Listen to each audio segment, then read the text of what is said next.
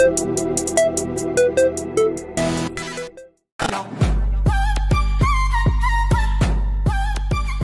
vamos lá, pessoal. Para a gente entender um pouquinho mais sobre essa classe de suplementos, eu destaco para vocês esse artigo aqui de revisão, bem recente, de 2018, tudo bem? Falando sobre os suplementos pré-treinos, que são suplementos com vários ingredientes. É, são suplementos que vão ter na composição uma mistura de ingredientes, tais como a cafeína, creatina, betalanina, outros aminoácidos e também agentes relacionados ao óxido nítrico, que a gente vai falar um pouquinho mais à frente.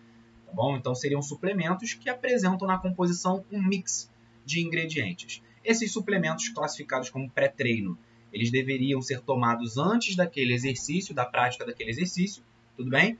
E essa mistura de ingredientes que a gente acaba encontrando na composição, a possível proposta para essa mistura seria de também um possível efeito sinérgico entre esses ingredientes, tanto no desempenho esportivo quanto também nas adaptações agudas causadas pelo treinamento naquele momento.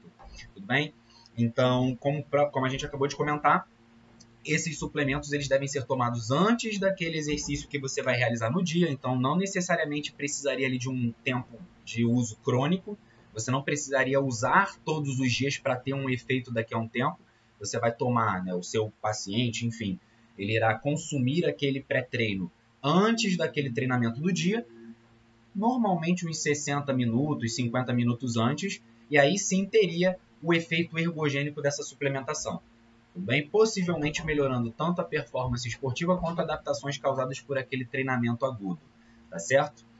Uh, a suplementação, de acordo com esse próprio artigo, pessoal, a suplementação em um curto período de tempo, a curto prazo, ela é segura, tá bom? Em consumidores saudáveis, indivíduos saudáveis, é, que não apresentam nenhum problema de saúde, problemas relacionados à pressão arterial e nem nada do tipo, a suplementação é segura. Agora, mais pesquisas são necessárias para determinar se os efeitos de uso crônico do uso de suplementos pré-treinos são de fato interessantes para a melhora do desempenho, adaptações e também marcadores relacionados à saúde, quando a gente fala de segurança.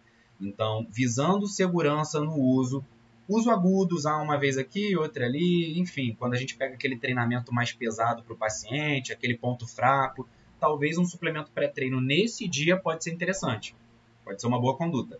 Agora, usar todos os dias de forma crônica ou com certa regularidade, precisamos ainda de mais pesquisas para determinar se o seu uso ele é seguro ou não.